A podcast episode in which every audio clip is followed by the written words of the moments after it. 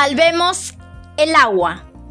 Señora directora, estimados profesores, compañeros y público en general, es para mí un honor dirigirme a todos ustedes.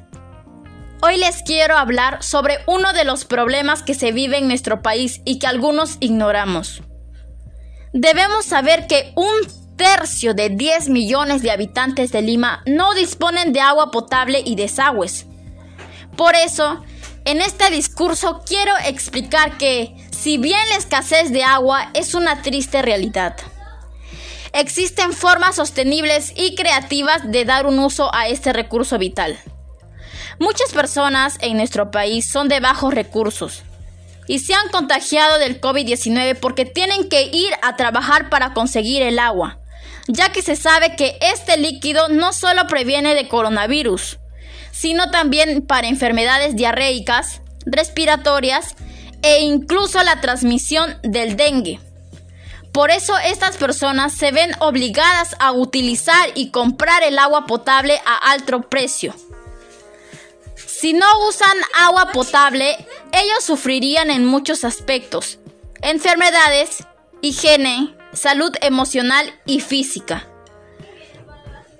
Algunos se preguntan, ¿y si usáramos el agua del mar? Ellos deben de saber que no es posible. Si hiciéramos eso, su nivel osmótico en la sangre empeorará. Es decir, la concentración de sales en la sangre aumentará. Lamentablemente, el llamado proceso de desalinización, que consiste en separar las sales del agua del mar, es una tecnología muy difícil de hacer en la actualidad. Somos muchas personas en el Perú y cada uno de nosotros requiere de una cantidad de agua para mantener la vida y la salud y para satisfacer las necesidades básicas.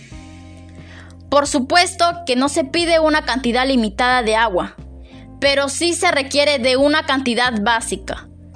Según la OMC, se requiere entre 50 y 100 litros de agua por persona al día para cubrir la mayoría de las necesidades básicas y evitar la mayor parte de los problemas en la salud. A pesar de todo lo expuesto, debemos saber que gracias a la creatividad de las personas y a los esfuerzos de los profesionales, podemos darle un uso sostenible al agua. Aquí les indico algunas acciones. En primer lugar, filtrado por telas. Esto permite eliminar las principales impurezas sólidas del agua del mar, así como las larvas de insectos. Es preferible utilizar tela de algodón. Debe ser gruesa como para retener las impurezas.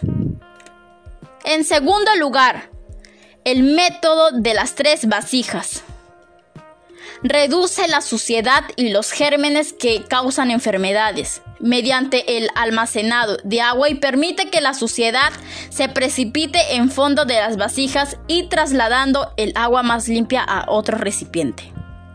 Finalmente, la potabilización, que consiste principalmente en eliminar sustancias que resultan tóxicas para las personas, como el cromo, el plomo o el zinc, así como algas, arenas o las bacterias y virus que pueden estar presentes en el agua.